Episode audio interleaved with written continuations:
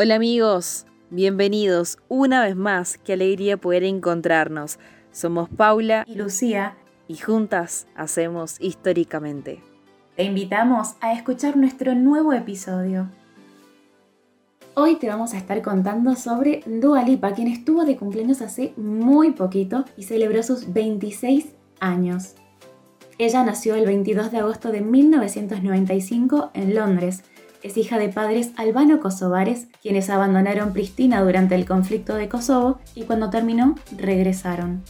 Contrario a lo que algunas personas se imaginan, Dua Lipa no es un nombre artístico, se llama realmente Dua Lipa y se trata de un nombre originario de Albania que significa amor. Comenzó su carrera a los 14 años, subiendo videos de covers a YouTube. Simultáneamente trabajaba en un bar como mesera en Londres y ahí fue cuando le ofrecieron un contrato para comenzar a grabar su música. En 2015 firmó un contrato definitivo con Warner Music Group para la producción de su primer disco y en el 2017, ahí sí, ahí lanzaba su primer álbum llamado Dua Lipa y por el que fue nombrada a los Brit Awards en dos categorías, ganando las dos.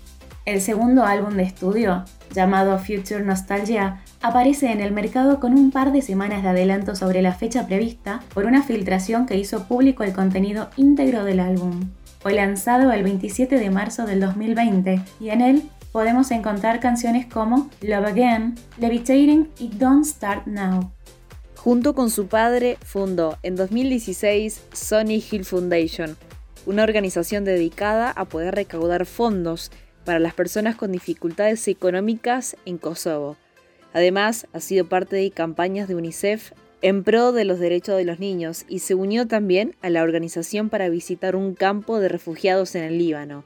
Entre todas estas actividades filantrópicas figuran además visita a campos de refugiados en Siria, campañas en favor de ACNUR, propuso también Dream With Us, una iniciativa destinada a recaudar fondos para todos los afectados por esta pandemia de COVID-19. Pero esto no es todo.